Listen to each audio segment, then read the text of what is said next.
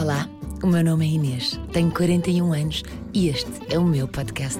Um podcast de histórias impossíveis, coincidências, mistérios, episódios e reviravoltas inesperadas. Este é um podcast com relatos que superam a imaginação. Bem-vindos ao Inacreditável. Olá, eu sou o Lourenço, tenho 43 anos e estou no podcast Inacreditável. Há um antes e um depois de uma viagem como esta que o Lourenço nos contou. Até o ano de 2014, era um rapaz com uma vida estável na Europa, tudo encaminhado para uma carreira de sucesso e todo o conforto. Lisboa, Londres, amigos, família unida, futuro assegurado. Todo o quadro que se pode desejar. Só que há uma coisa que se chama inquietação. E quem conhece o Lourenço sabe que isso faz parte dele. Está-lhe no olhar, no sorriso, na forma de encarar a vida. Pessoas assim não se agarram à estabilidade, querem sentir mais. E foi isso que ele foi procurar. Voltou com um coração ainda maior, com uma atenção redobrada ao mundo, com um horizonte e sentido de justiça, com um espírito de abertura. Ao fim de uns meses, a viagem acabou por ir dar a uma experiência de sobrevivência e solidariedade num dia fatídico para o Nepal.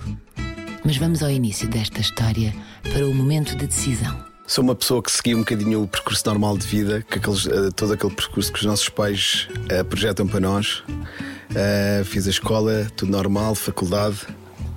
Um, e assim que acabei a faculdade, fui trabalhar para uma empresa, uma empresa de uma consultora de marketing, onde permaneci 10 anos, cerca de uma década, é muito tempo. trabalhei 5 anos em Portugal, depois tive uma oportunidade para um, trabalhar em Londres, a qual eu aceitei logo, um, e fiquei mais 5 anos. Na altura tinha 35 anos, tinha uma vida bastante confortável, um ordenado uh, bom, era reconhecido profissionalmente, tinha dinheiro e tinha quase tudo aquilo que uma pessoa naquela idade queria ter mas eh, alguma coisa dizia que eu não estava completo, eu não me sentia realizado um, ou totalmente realizado. Precisava de experimentar coisas novas, precisava de, se calhar, precisava de hum, realizar sonhos. Eu sabia que não queria ser o meu chefe, olhava para mim daqui a 5 ou 10 anos e não me via a fazer aquilo que estava a fazer. Portanto, eu sabia que aquilo não era o meu caminho e que tinha que procurar alguma coisa, não sabia bem o quê. Uh, mas sabia que a vida tinha mais para me dar do que só uma empresa, uh, só uma experiência. Sempre fui uma pessoa que me atirei de cabeça. Uh, e sempre achei que faltava algo na minha vida para me desafiar. E, e então decidi, passado cinco anos, que estava na hora de saltar um bocadinho para fora de, de pé, sair da minha zona de conforto e decidi despedir-me do meu trabalho. Eu tinha uma namorada já há muito tempo. Uh, estava numa vida muito confortável, muito na minha zona de conforto e decidi que era a altura, as coisas não estavam a correr bem. Nós acabámos e achei que essa era a altura certa para me despedir e ir uh, dar a volta ao mundo ou dar a volta durante um tempo indeterminado. Tinha budget para um ano e foi isso que eu fiz. Apresentei a minha carta de missão Primeiro pedi uma licença sem vencimento, foi-me dado três meses, mas três meses era claramente pouco para tudo aquilo que eu queria fazer. Uh, não vou dizer que estava, que não tive medo e que não tive receio do futuro, porque sim, estávamos em 2015, era uma, era um, estávamos num ano de crise financeira, principalmente em Portugal. E portanto, os meus pais, claro, ficaram cheios de medo e nunca me incentivaram muito a sair do meu trabalho. Mas pronto, eu lá fui eu, despedi-me, e fui concretizar um sonho que tinha desde criança, que era viajar com um bilhete de ida e sem bilhete de volta. Viajar pelo mundo, ir para onde a vida me levasse, quando o vento e os amigos e os sonhos uh, queriam que eu fosse. A decisão foi tomada em conjunto com um amigo, o Pedro. Iriam os dois. Três meses com licença sem vencimento era pouco, porque não queriam ter data de regresso. No final de 2014, Lourenço apresentou a sua carta de demissão com a certeza, no entanto, que era bem sucedido naquela área e que quando voltasse teria trabalho novamente. Tinha que dar uh, três meses à casa e foi que comecei a planear a minha viagem. Nunca fui uma pessoa de planear muitas coisas, as coisas vão acontecendo, mas sabia que com o dinheiro que eu tinha, uh, o Sudoeste Asiático era o sítio que eu tinha que ir por uma questão de, de, valor e de custo de vida, mas também era um país e uma parte do mundo que eu queria muito começar. Estava a planear fazer Sudoeste Asiático no primeiros seis meses da, da, do ano e os segundos ia para hum, a América do Sul. Comecei na Malásia, Uh, cerca de no princípio de janeiro comprei um bilhete, um bilhete para, um, para Kuala Lumpur, Malásia. Comecei a subir para a Tailândia, Vietnã, Camboja, Laos, onde comprei uma moto no sul. Fiz o país todo, todo, todo de moto. Foi uma viagem incrível, com muitas peripécias. Um, a moto estragava-se dois em dois dias, foi, uma, foi, foi algo inesquecível e inacreditável. Uh, mas foi das experiências mais bonitas que eu fiz e nunca me de esquecer. Quando chego ao norte do, do, do Laos, uh, vendo a moto, alguém foi ter a mesma experiência, mas do norte para o sul. Fui para o Laos e para o Myanmar. A viagem estava a ser épica. O Lourenço e o Pedro desligaram-se cada vez mais da realidade ocidental. Barba e cabelo a ficarem grandes, aspecto de nómadas, tornaram-se viajantes incansáveis já com muitas histórias para contar, mas ávidos de mais ainda. E no meio destas viagens nós íamos sempre decidindo para onde é que nós íamos. E o, e o, e o Nepal uh, surgiu em conversas com bastantes viajantes que nós tínhamos uh, encontrado pela viagem. Diziam-nos que a coisa mais espetacular era subir ao Monte Everest. E nós, como aventureiros, uh, claro que pusemos logo no nosso, no nosso caminho o Nepal. E, e foi isso que fizemos. O próximo objetivo era subir o Monte Everest, no, situado nos Himalaias, que é a montanha mais alta do mundo. Queríamos também ir ao Tibete. Fazer as duas coisas juntas era aquilo que nos puxava mais para ir àquele país tão misterioso. O objetivo era subir ao Base Camp, um dos primeiros pontos de paragem dos montanhistas a 5 mil metros de altitude. Mas para isso era preciso chegar ao Nepal. Chegamos ao Nepal só para poupar 50 euros no avião. Uh, demos a volta à Ásia toda. Fomos, uh, fomos de, do Myanmar, fomos para Kuala Lumpur, Kuala Lumpur, fomos para o Nepal. Ficámos, ficámos cerca de 10 a 12 horas a, a, viajar. Nós, quando chegámos ao Nepal, já era final do dia e estávamos muito, muito cansados. Também estávamos de ressaca, não sei se é para dizer isto, estávamos muito cansados mesmo e só queríamos era uma cama. Mas a primeira coisa que nós tínhamos que fazer era preparar tudo aquilo que queríamos fazer, que era subir ao Monte Everest e ir ao Tibete. E para fazer isso, nós já sabíamos que precisávamos de vistos e de permits para, para subir a montanha e poder escalá-la. Escalá-la, não, caminhá-la ou subi-la. Então apanhamos um táxi e vamos diretamente para uma, para uma agência de viagens, tratar toda a papelada, arranjar um guia para cumprir este grande objetivo, que era subir a montanha mais alta do mundo. Na agência de viagens tratámos tudo. negociámos o valor, uma tarefa bastante difícil no Nepal. Todos os preços podem descer para metade. Portanto, era uma constante guerra da, da luta pelo preço certo para fazer qualquer coisa. Lá conseguimos, com muito custo, negociar o valor e tivemos que deixar os nossos passaportes com, com a agência, com o senhor da agência, para tratar de toda a papelada necessária para fazermos estas, estas duas viagens. Dali encaminharam-se para o hotel com uma paragem no supermercado para comprarem jantar. Estavam exaustos. Só pensavam em esticar o corpo depois de tantas horas de viagem. Era quase de noite quando chegaram a Tamel, o bairro onde iriam ficar. Fizeram check-in no hotel e instalaram-se no quarto no terceiro andar. Não confiaram muito na segurança do edifício, mas não tinham grande hipótese. O Tamel é como hum, o bairro alto, mas não são como prédios eh, de betão, são todos os prédios todos seguidos uns aos outros, com ruas muito estreitinhas, uh, vários cabos, de, centenas de cabos de eletricidade em cima de postes que mal, mal conseguem estar em pé. Portanto, é assim um, um, um sítio um bocado caótico, muita, muita gente. No fim de semana é quase impossível andar naquele, naquele centro daquela cidade. Mas é um, um local extraordinário e aconselho toda a gente um, a visitar. Fomos para o nosso hotel com, nossa, com os nossos mantimentos e com o nosso jantar e comemos e fomos dormir. No dia seguinte, era dia 25 de abril de 2015, dia muito importante para Portugal, a Revolução dos Cravos, a Revolução de 25 de abril. Estávamos nós no Nepal, quando a Terra decidiu começar a tremer. Eram precisamente 11h56 da manhã, quando um terremoto de 7.9 na escala de Richter atingiu o Nepal com o epicentro a 85 km da capital Katmandu. Com uma profundidade de cerca de 8 km, provocou a destruição total. Morreram 9 mil pessoas, cerca de 22 mil ficaram feridas e deu-se a destruição de 800 mil casas. Eu, neste dia, às 11h56, estava no terceiro andar do motel a preparar-me para sair e visitar a cidade. Quando estou a agarrar a minha máquina fotográfica, às 11h56, a terra começa a tremer. Achei que, ao princípio, era o metro a passar por baixo e o, e o edifício estava a tremer, porque era normal, de construção tão duvidosa que era. Mas rapidamente me apercebi que não era o metro. Simplesmente também porque não existem metros no Nepal. Quase não existem autocarros, quanto mais metro. A intensidade aumentava a cada segundo e era de tal forma forte que eu não me conseguia manter em pé.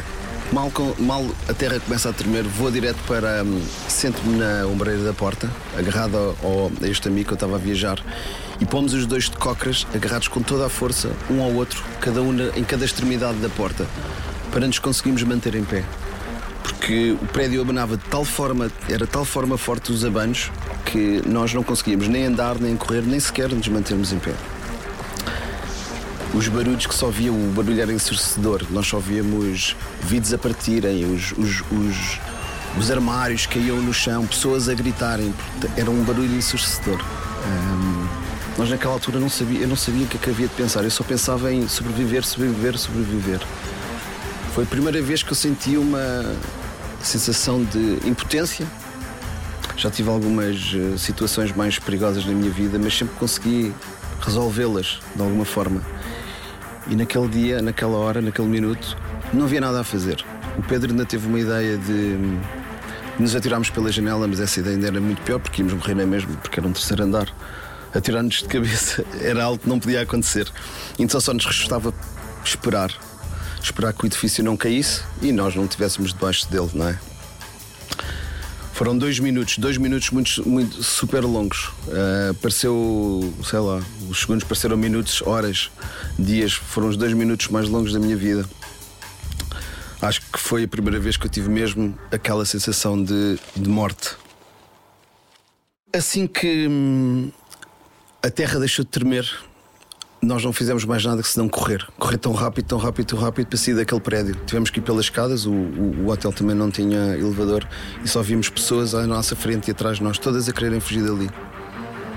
A irem para, um, para a rua para, para saírem de, ao pé de edifícios, porque isso é a coisa mais perigosa no, em cada terremoto, é nós estarmos, é, é as coisas que irem-nos em cima. E corremos tão rápido, tão rápido, tão rápido até à rua. Quando chegamos ao centro das ruas de Tamel, deparámos com o caos. Era os postos de eletricidade no chão, uh, edifícios caídos, milhares e milhares de turistas a gritarem, em pânico, a fugirem uns com malas, uns sem, uns sem malas, e ninguém sabia para onde ir.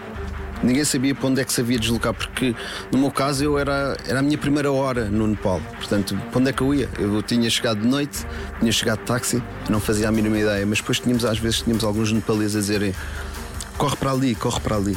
E era o que nós fazíamos. Foram horas a correr por Katmandu, com várias réplicas a sucederem-se ao grande terremoto. De 10 em 10 minutos, às vezes menos, a terra voltava a tremer. O Lourenço e o Pedro continuavam a correr em busca de um sítio seguro, sem prédios. Era uma adrenalina gigante. A correr para não sei bem onde. E, e, e pronto, e para dar uma ideia, isto podia ser tipo nós estarmos no do bairro alto, ali enfiados naquele meio e aconteceu um terremoto e nós começámos a correr temos que ir para o Parque Eduardo VII, mas nós não sabemos onde é que é o Parque Eduardo VII. Então nós corremos para cima e para baixo e para o lado e para a esquerda e para a direita. Até que passado, sei lá, uns bons quilómetros, umas boas horas, nós lá encontramos um parque, um descampado do exército e, e conseguimos ficar em segurança, não havia nada ao nosso lado. E aí relaxámos um bocadinho. Eu acho que naquela tarde desde as 11 até às 6 ou às 7 da tarde, uh, acho que deve ter corrido meia maratona, mas nem cansado estava. tal era o instinto de sobrevivência e, e tal era um, e tal era o sei lá, a adrenalina, um, a vontade de estar bem e segura. Uh, nós corríamos para sobreviver e foi isso que fizemos. Um, no meio destas horas todas, cada, cada passo que dávamos, cada hora que passava, cada, cada meia hora que passava, vemos cada vez mais desgraça. Pessoas mortas no chão, uh, edifícios completamente edifícios a ruir, casas destruídas, pessoas a gritarem, um, nepaleses um, a chorarem no chão, uh, provavelmente porque tinham perdido uh, a família, pessoas próximas. As comunicações também estavam. Não, não se conseguia comunicar com ninguém, portanto, no, no, no Nepal, uh, as famílias, a maior parte das famílias têm, vivem todas no campo e depois vão para a cidade para trabalharem.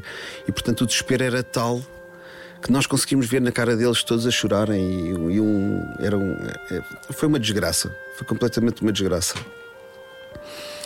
Não havia eletricidade, não havia água e as comunicações eram eram eram inconstantes. Um, eu consegui avisar a minha família que estava bem só passado umas boas horas do, do terremoto, mas como era tão cedo cá em Portugal, eles nem se deram conta. Eles nem sabiam o que é que tinha acontecido. Eles perguntavam: mas, mas caiu alguma coisa? Depois, mais umas horas mais tarde, quando viram o, o estado do país, é que tiveram a noção da, do tamanho e da realidade e do que tinha acontecido naquele dia no Nepal. Conseguimos abrigar-nos num, num parque, uh, no parque que era um tal parque do Exército, onde eu acho que nós, o Pedro e eu, éramos os dos poucos que, que éramos turistas, porque aquilo era uma coisa tão local. Eu não sei para onde é que os turistas foram.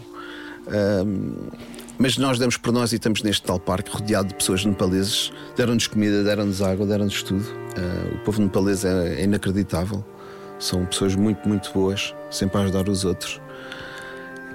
E pronto, e, e pernoitámos neste, neste, neste parque. Eu lembro-me de estar a dormir com a cabeça em cima do meu braço a fazer de almofada e sentir o, a terra um, a tremer.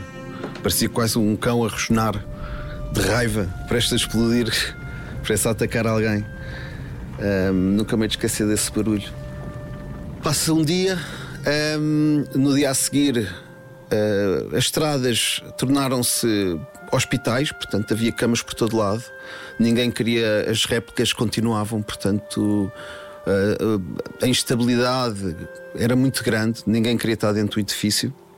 E e pronto, e nós continuámos a andar e a andar e a andar e a ver o que é que se passava. Parecíamos dois repórteres da CNN a tirar fotografias e mais fotografias. Nós estávamos com uma adrenalina enorme e queríamos ver tudo e fotografar tudo o mais possível.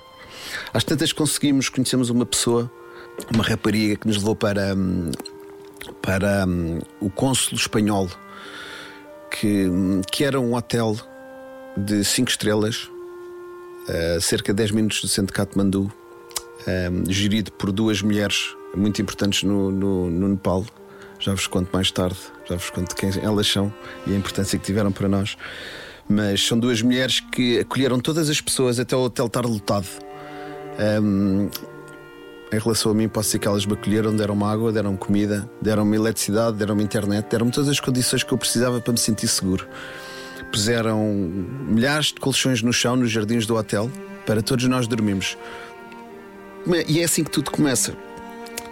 Um, depois de nós estarmos nesta, nesta, nesta, neste, neste hotel, tínhamos as nossas condições básicas todas já tínhamos as condições básicas asseguradas.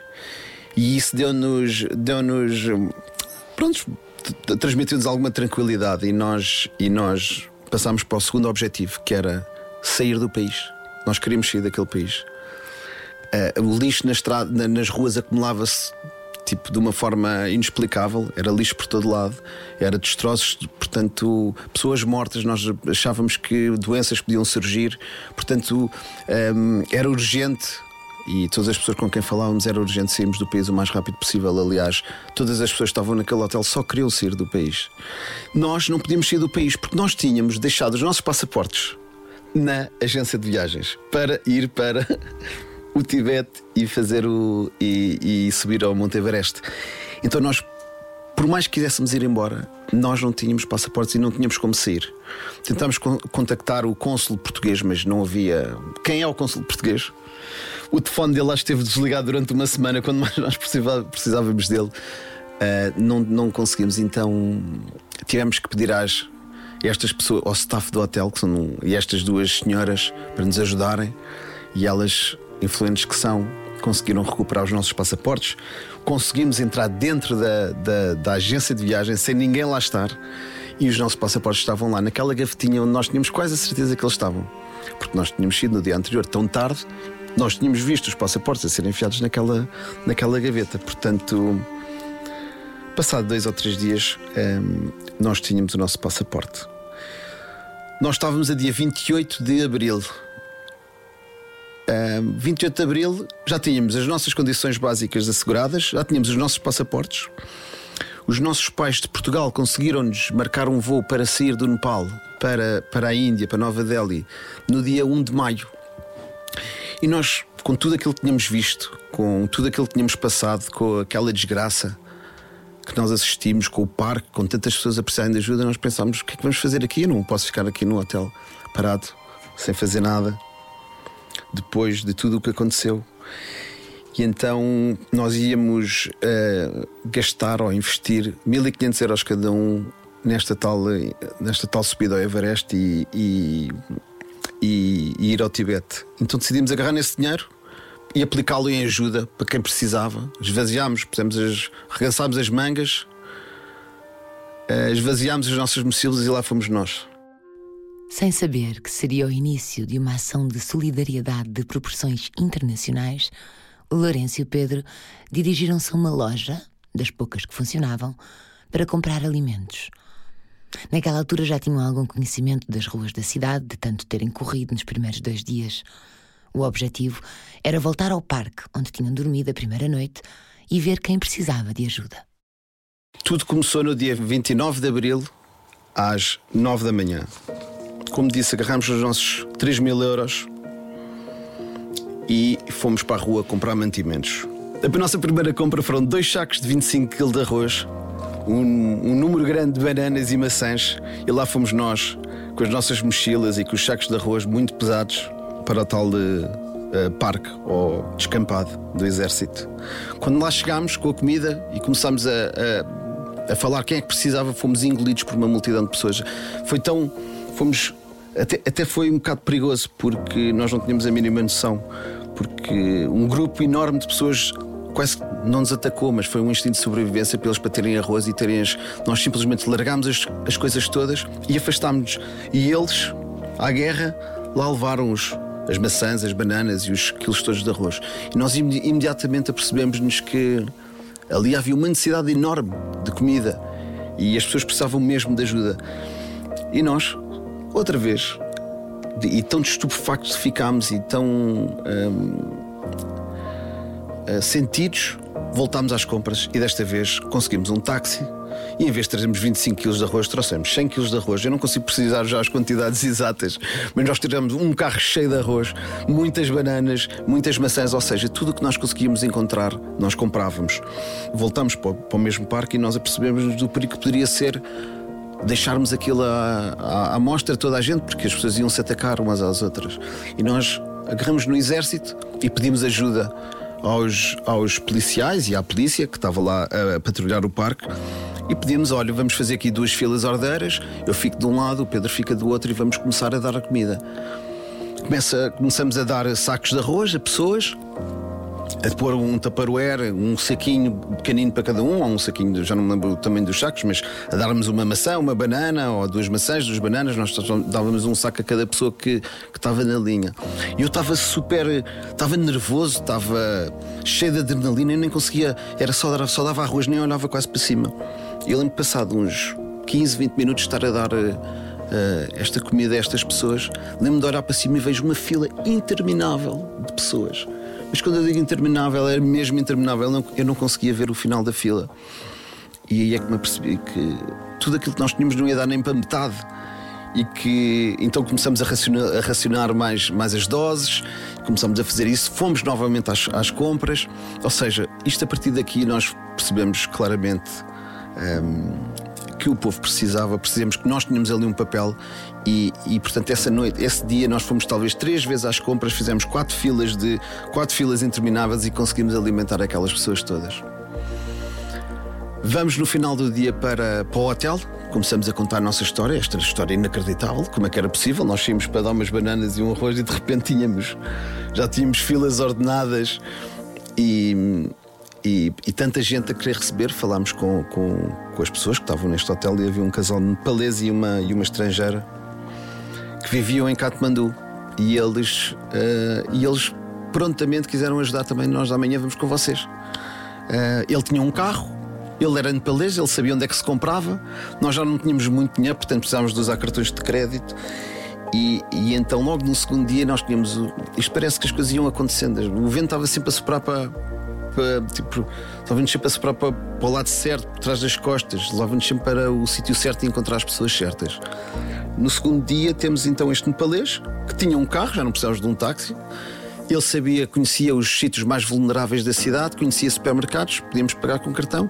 Então foi mais um dia igual em que, em que vamos a vários sítios e novamente passamos neste sítio de este parque onde novamente existem as filas e acontece tudo igual. E, e, e estavam lá pessoas que nos perguntavam quem é que nós éramos. E tiravam-nos fotografias e perguntavam-nos quem é que nós, nós. Vocês são do governo? Não, nós não somos nada do governo, nós somos dois portugueses que estamos aqui, mas estão aqui a fazer o quê? Então nós viemos ajudar, eu dormi aqui a primeira vez, viemos simplesmente ajudar e dar comida. E eles acharam aquilo extraordinário, pois às vezes já tínhamos equipas a ajudarem-nos, as pessoas todas estavam ali, ajudavam-nos. E aquilo às vezes já parecia uma coisa super profissional, estudada e bem feita. E, eu, e nós todos assim parvos com o impacto que estávamos a ter e com as coisas todas. Passado um dia, sai a capa de um jornal, nós, entretanto, nós, isto, entretanto, nós saímos do hotel às 7 da manhã, nós chegávamos ao hotel às 9 da noite, nós chegávamos de noite. Uh, super cansados, uh, bebíamos duas cervejas, comíamos aquilo que havia para comer e íamos dormir. E no dia a seguir, novamente a mesma coisa. E há um dia estamos no hotel e, e um empregado acorda-nos e convida-me para ir, para ir tomar um pequeno almoço à sala principal. Eu, ah, para a sala principal, mas o que é que se passa? Então, acontece que aquelas pessoas que nos perguntavam quem nós éramos eram repórteres. E nós saímos na capa do jornal do, do, do Kathmandu Post, que é um dos jornais mais importantes de lá, a falar de dois portugueses que estão a ajudar. Um, estão a ajudar no parque não sei o quê, não sei o que mais. E a dona do hotel um, repara, repara que somos nós e convida-nos para almoçar e diz: Olha, se vocês estão a ajudar o meu país, eu vou-vos ajudar a vocês. Então, nós no terceiro dia de ajuda, nós já tínhamos um, tipo, já tínhamos para aí 20, 20 voluntários uh, nepaleses. Em vez de termos um carro, já tínhamos dois ou três caminhões. E, e as ajuda, e nós com, com, com, os posts que fazíamos, e a ajuda estava a começar a chegar de Portugal. Nós ainda tínhamos algum dinheiro, mas nós íamos para o Facebook à noite, fazíamos sempre um post a dizer o que é que tínhamos feito, dizíamos exatamente o dinheiro que tínhamos gasto, o que é que tínhamos comprado, mas quando eu digo o dinheiro que tínhamos gasto era o sétimo. Nós gastámos, hoje gastámos 532 euros, ponto 33 cêntimos. Comprámos 70 eh, kg de arroz, 70 eh, kg de bananas, etc, etc. Nós, nós hum, detalhávamos tudo ao cêntimo e as pessoas começaram a acreditar. E começaram a passar a palavra. E estes posts começaram -se a tornar virais. Em Portugal, o eco do voluntarismo destes dois viajantes começava a ter impacto. Muitas pessoas quiseram contribuir para ajudar a população do Nepal. O Lourenço e o Pedro entregaram-se de tal maneira a esta missão que não restavam dúvidas que o apoio estava a chegar a quem dele precisava, sem intermédios nem agências pelo meio. As pessoas começaram a partilhar, as pessoas começaram a comentar. Uh, isto, isto, isto, chegou a um estado em que vários jornais portugueses repostavam os nossos posts nos jornais, todos os dias. E na internet e nos sites deles, e então isto começou a ganhar uma dimensão grande, as pessoas começaram a ajudar. Então de repente nós já tínhamos uma máquina, já tínhamos quase uma máquina feita, e nós, e nós como éramos só duas pessoas, éramos, éramos não lhe, vamos, não lhe posso chamar uma organização, mas duas pessoas com vontade de fazer coisas. E, e podíamos adaptar muito facilmente ao meio ambiente, portanto, nós tanto íamos para uma vila como íamos para outra, tanto dávamos arroz como dávamos bananas, nós comprávamos o que era necessário. E depois, com toda esta ajuda dos voluntários e, e e da ajuda destas duas senhoras que, que são as minhas gurus nepalesas, que eu considero muito e que, e que me ajudaram e que nos ajudaram e que nós os ajudamos a eles, mas sem elas não podíamos nunca ter ido tão longe porque elas deram-nos as ferramentas, nós, tínhamos a, nós dávamos a mão de obra e tínhamos o dinheiro, mas sem elas nós não, não conseguimos ir, não, não conseguimos crescer. Então, de repente, a nossa, a nossa missão cresceu desmesuradamente. Nós começámos a dar os tais 50 ou 100 quilos de arroz. Nós começámos, eu lembro-me que o nosso máximo foram 8 toneladas de, de, arroz numa, numa vila remota no meio dos Himalaias, em que fomos num helicóptero da ONU. A adesão da imprensa ajudou a criar mais fundos para o apoio que o Pedro e o Lourenço estavam a organizar. Depois de serem capa da visão, disputou ainda mais. Em poucos dias, reuniram esforços para uma mega operação. Quase esqueceram que tinham um bilhete para voltar para Portugal. Então tinha a viagem marcada para dia 1. Uh, fizemos os nossos primeiros dias de ajuda e o impacto estava a ser de tal forma grande e que aquilo estava a mexer connosco, a adrenalina, e, e, e eu sentia que nós tínhamos feito um, um, bom trabalho, mas que era preciso fazer muito, muito mais. Tinha visto pessoas mortas, tinha visto tudo aquilo que eles precisavam e, e, eu não conseguia virar as costas ao país, não conseguimos os dois. Então, numa conversa um bocado um, dura e franca, eu viro-me para o Pedro e digo que, que, não me conseguia ir embora e que acho que o nosso destino era ali, que nós não podíamos sair, de, nós não podíamos apanhar o avião que estava marcado para o dia a seguir e que tínhamos que manter-nos lá a ajudar. Pedro, reticente, uma ideia maluca, com todos os perigos que, que advêm desta, desta decisão, as tais doenças, a comida, sei lá, mais terremotos que podiam acontecer. Era, era perigoso. Mas o coração falou mais alto e, e o instinto, acho que nós hoje tivemos o mesmo instinto e, e, decidimos, e decidimos ficar. O passo seguinte era avisar a família, dizer que nós não íamos embora íamos, íamos ficar a ajudar. E assim o fizemos. Eles acharam que nós éramos loucos, mas deram-nos sempre apoio. E à medida que nos iam vendo o trabalho que íamos fazendo, uh, acabaram por dar, acabaram-nos por dar muita razão.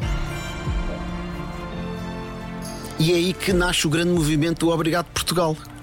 Nós chamamos de Obrigado Portugal porque, apesar de termos recebido donativos de, de, de, todo o mundo, foi Portugal, foi o país que nos ajudou e que nos fez crescer. Foi Portugal que nos deu, sei lá, 70% dos donativos para nós podermos implementar tudo aquilo que nós fizemos. A ajuda imediata, construir casas. Um, os portugueses foram super solidários. Nós devemos ter angariado cerca de 250 mil euros. E isto para Portugal é um número enorme. É um número enorme. Foi incrível. A ajuda não parou de aumentar. Nós todos os dias batíamos recordes e recordes e recordes. Eu lembro-me que nós tínhamos, havia hum, aldeias que estavam com estradas cortadas, nós tínhamos que ir em caminhões e passar e carregar os sacos, tudo para levar mantimentos, água e todos aqueles bens de primeira necessidade a vilas que estavam completamente cortadas e, e que não tinham contacto com, com o mundo, estavam isoladas. E a nossa missão era ir a cada uma destas vilas e dar comida e dar água e, e providenciar todos aqueles bens de primeira necessidade que eu tinha sentido no primeiro dia. E com esta equipa maravilhosa, com, com aquela associação que é a BPW, que é uma, uma associação de Empowerment of the Woman, o empoderamento de mulher que se fala tanto hoje em dia. Elas realmente foram muito poderosas e, e ajudaram-nos imenso. Um, nós íamos com caminhões, íamos caminhões e caminhões, nós tipo Uh, íamos a 5, 6, 7 cidades. Eu trabalhava 12 horas, 13 horas, 14 horas por dia. Eu nunca fui tão feliz e realizado na minha vida sem receber um tostão. A única coisa que eu recebia era abraços, sorrisos e carinho daquele povo tão, tão bom e tão amável. Um, eu sentia que eu tinha um misto de sentimentos porque eu sentia-me bem, eu sentia-me feliz, eu sentia-me realizado, mas ao mesmo tempo sentia-me triste. Era um mix de feelings de, de entre estou triste, estou contente porque me sinto bem, porque estou a ajudar, porque estou a fazer algo de bom. Mas por outro lado, estava pessoas a morrer à fome e sem casa e a dormirem numa tenda. Portanto, isto eram, eram coisas que mexiam muito connosco. E tudo isto fazia-nos não parar, não parar, não parar. Todos os dias queríamos ir a mais sítios. Hoje foi a seis, amanhã quero ir a sete vilas, amanhã quero ir a oito vilas. E, e foi assim que isto continuou. Um, cerca de, a cerca de 15 dias do, do passado terremoto, os nossos esposos já não estavam aí tão longe, as pessoas já estavam a deixar de falar um bocadinho no Nepal, já não era tanto notícia. E então os, os, os nativos estavam a cair. E nós já estávamos num estado tão grande que gastávamos muito dinheiro por dia, já gastávamos mil euros, dois mil euros por dia, já era muito. Eu, eu lembro-me de fazer um post todo emotivo: vocês se deram um euro a cada um, somos 10 milhões, tipo, um euro não custa nada a ninguém, vamos conseguir fazer tanta coisa. Há tantas pessoas a precisar da nossa ajuda. E, e, pronto, e lá, lá, recebíamos uns nativos, uns eurositos, uns 100 euros, 200, já não me lembro. Não estou a dizer mal, mas, mas precisávamos de mais. E de repente há outro grande terremoto no Nepal. Tudo, tudo aquilo que tinha ficado em pé, tudo o que tinha resistido, resistido ao grande terremoto dos 7.9 do dia 25 de Abril caiu. As vilas nos, nos, nos, nas montanhas houve deslizamentos de terras que varreu, completa, varreu aldeias inteiras. Aldeias inteiras ficaram sem casas, milhares de pessoas morreram. Este segundo terremoto acho que foi ainda pior do que o primeiro. E de repente isto é novamente notícia no mundo. Nós estamos na ação, nós já estamos completamente integrados uh, no, no, no, país e com as pessoas e sabemos exatamente o que, é que faz, o, que é que, o que é que temos que fazer. De repente, notícia outra vez no mundo.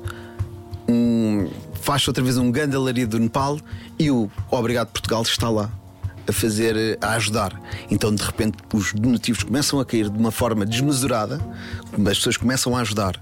A Associated Press fez uma reportagem, foi connosco, passaram um dia inteiro, fomos, saímos nos telejornais todos das, da noite dos canais portugueses, saímos em, em canais estrangeiros, nos Estados Unidos, no, em, em no, no, no Reino Unido. E isso aí deu-nos um, deu um, um impulso enorme. Quando acontece esta segunda réplica, esta, não, não é uma réplica, isto foi um terremoto grande. Foi, eu já não me lembro se chegou a sete, mas foi um terremoto muito grande. Eu nesse, nós nesse dia estávamos no hotel e não tínhamos ido. Era um dia de descanso, acho que estávamos a descansar, não me lembro mas estava no hotel, eu estava no quarto de, de num computador a trabalhar, a fazer posts, a responder a, a, a mensagens de, de, de, possíveis voluntários que queriam se juntar a nós de repente, cerca do meio-dia, começa, começa, a terra começa a tremer, mas de uma forma muito forte. Começa a correr para, para os jardins do hotel. Estava de cuecas e assim fiquei durante umas boas horas de cuecas à espera, à espera que aquilo tudo passasse, porque depois deste segundo grande terremoto vieram as réplicas e novamente aquele, aquele sentimento de insegurança tu não queres estar dentro de casa, tu não queres estar ao lado do edifício, tu queres estar num sítio aberto, porque tu não sabes o que é que vai, o que é que vai acontecer. Um, pronto, e, e, e, e foi não foi nada engraçado, foi outra vez, foi, foi, foi, foi mais um terror, foi mais uma experiência de. de foi, quase que trouxe-nos à memória tudo aquilo que tinha passado há 15 dias atrás. Mas por um lado foi bom porque, porque, porque nos deu-nos deu awareness para, para a causa e, e, porque o país precisava de ajuda. Os, os donativos começaram a chegar em em larga escala, nós começámos a ter dinheiro para fazer muito mais coisas um, e passou, e, e, o tempo passou um, até, até, até, termos ido entre, entregar um, as tais 8 toneladas ao, a uma vila no meio do, do, dos Himalaias, que acho que foi a maior aventura no meio de, daquilo tudo às tantas já, já tinha passado tanto tempo que nós, nós com dinheiro na conta, às tantas o dinheiro estava na nossa conta, nós o que é que vamos fazer? Nós agora estamos presos aqui ao Nepal, nós não podemos ir embora temos não sei quanto dinheiro na conta. Agora os portugueses responsabilizaram-nos, nós agora temos que fazer, temos que fazer eh, qualquer coisa. Nós nunca tínhamos ajudado, nós somos formados em gestão, nós sabemos gerir dinheiro, não sabemos era ajudar, não era? Nós estávamos a aprender. Estudámos a, a situação, nós estávamos com pessoas ao nosso lado que nos aconselhavam. Então nós fomos fazendo as várias etapas do, do, do, do processo de ajuda primeira parte da ajuda tem que ser uma ajuda imediata, é alimentos, é água, é medicamentos, é, é bens essenciais para a sobrevivência das pessoas. E depois o segundo grande problema é a habitação, porque mais de 800 mil casas foram destruídas neste país, portanto as pessoas dormem em tendas ou dormem na rua. Era urgente construir casas, então nós rapidamente começámos a pensar como é que vamos construir casas. Eu nunca construí uma casa, nunca construí uma casa na minha vida, portanto o que é que eu vou fazer? Nesse mesmo dia nós já estávamos a começar várias, já tínhamos, já começámos a receber uh, voluntários. Só para ter uma noção, nós recebemos cerca de 80 voluntários de todo o mundo. Vieram não sei quantos portugueses, vieram pessoas de todo, todo o mundo, brasileiros.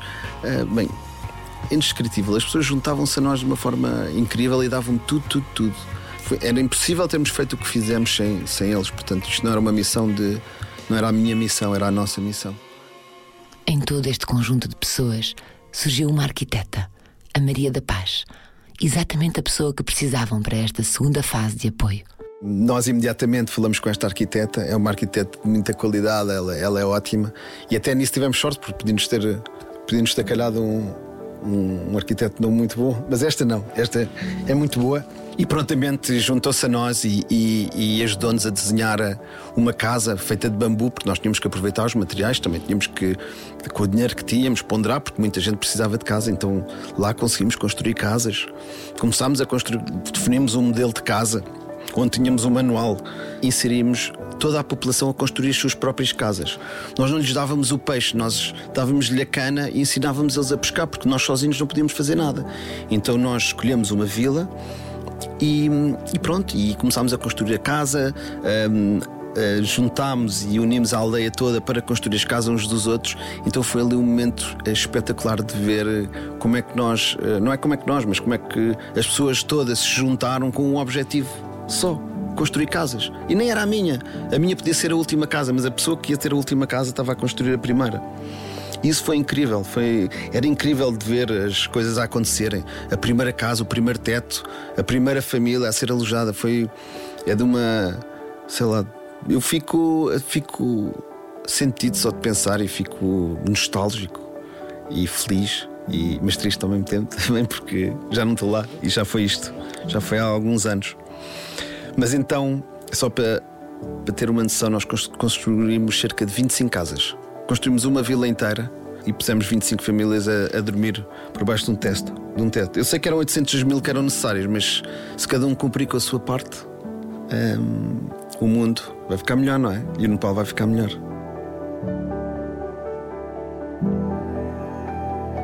Também recebemos, nós recebemos pedidos de ajuda de todo lado. Um, houve uma, houve uma cidade, uma, uma terra numa das montanhas que houve um, tal deslizamento, houve um deslizamento de terras em que destruiu um, uma vila inteira. Muitas pessoas morreram. E o governo foi buscá-los de helicóptero e deixou-os no meio de Katmandu, sem nada. No, no, meio de um campo, sem, sem tendas, sem, sem água, sem comida, sem nada. Estavam lá cerca de 200 pessoas que não tinham para onde ir, nem como viver, nem casas de banho para, para se lavarem ou para tomarem banho. Um, e nós fomos contactados e, e decidimos ajudar. Nós tínhamos várias, nós, eh, nós tínhamos dado com várias pessoas, portanto, nós tínhamos vários conhecimentos e, e conseguimos arranjar uh, não sei quantas tendas, cerca de 20 tendas, e criámos um, um, o Campo Esperança, que era um campo de, de deslocados, era uma espécie de campo de refugiados, mas, para, mas não é refugiados, porque eles não são refugiados, eles só são deslocados, eles tiveram que sair da terra deles para o ser de Manu.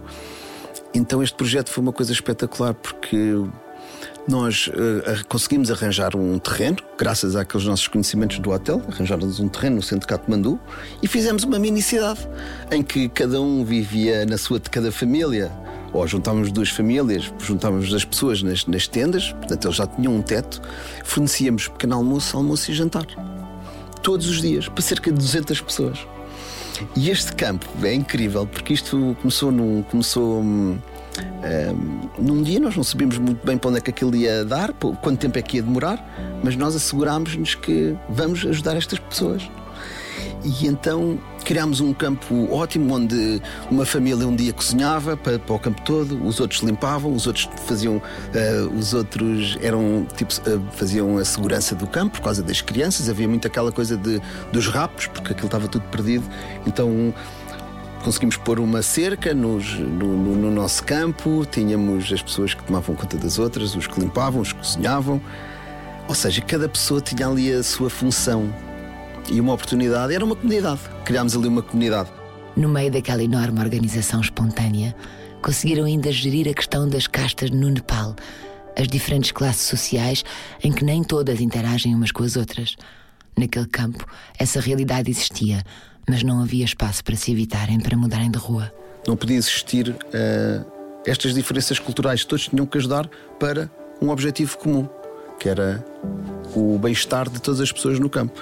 Então, isto também foi, isso também foi alcançado. As pessoas trabalhavam todas umas para as outras, uh, tornaram-se todas amigas, uh, davam-se umas com as outras, partilhavam o mesmo espaço para jantar. Portanto, isso também foi uma, uma coisa incrível de se ver.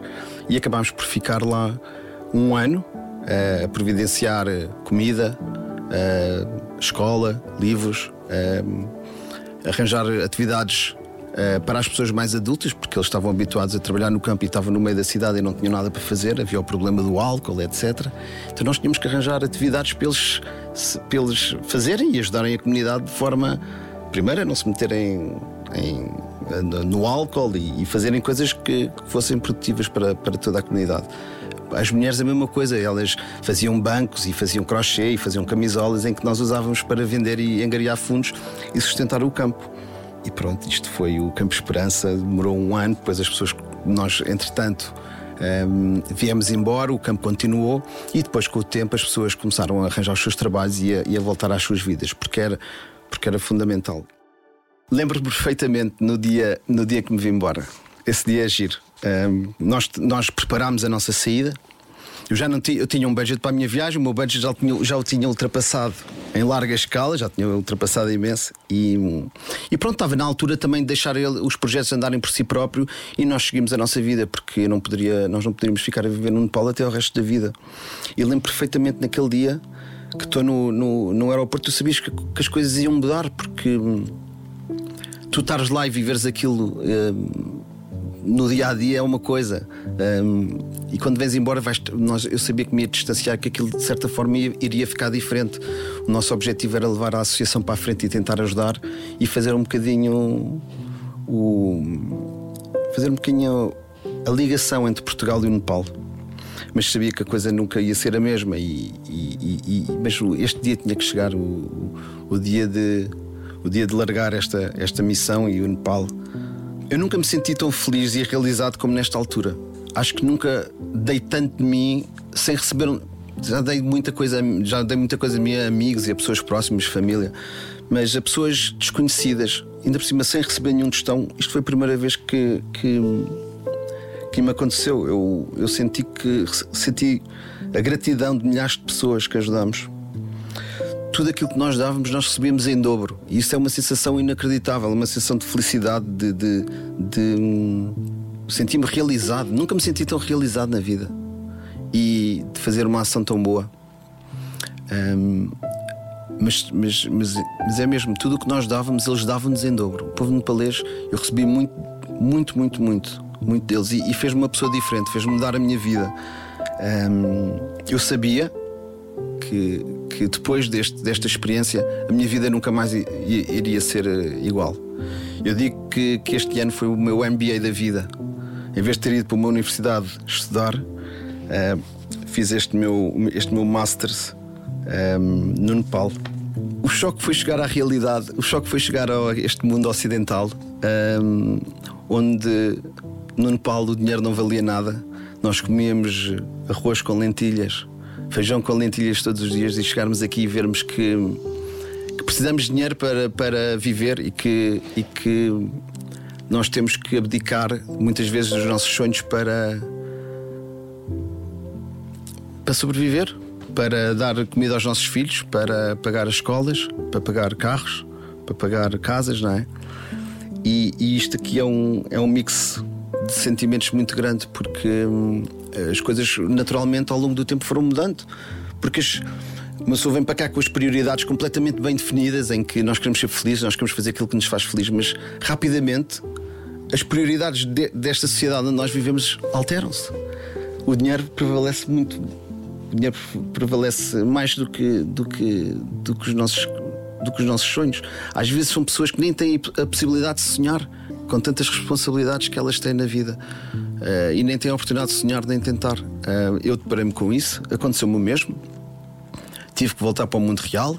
Tenho uma filha, tenho que a sustentar, tenho que pagar uma escola e tive que arranjar o trabalho. Uh, mas nunca, passei, nunca voltei para o trabalho que, que tinha anteriormente. Hoje em dia tenho uma empresa, sou livre, giro o meu tempo e tenho muita sorte por isso. Uh, mas, mas, mas sim, tenho que dizer que nunca me senti tão realizado e feliz profissionalmente como me senti naquele ano. E tenho a certeza que o meu futuro e o meu destino há de passar por aí. Seja agora, daqui a 10 anos. Uh, mas tenho a certeza que é isso que me faz feliz. Eu já sei onde é que eu tenho que ir. Já sei qual é o meu caminho. São muitas as lições que podemos levar desta história mas talvez a mais importante seja a importância de olhar à volta, de ter atenção e não ignorar, sair da rotina, ter outras perspectivas, criar projetos, associações, fazer parte de uma ONG e pelo menos uma vez na vida visitar uma realidade bem diferente da nossa, onde as prioridades são outras. Não é preciso muito para conseguir ajudar. Basta vontade e vencer o medo de nos lançarmos para o desconhecido.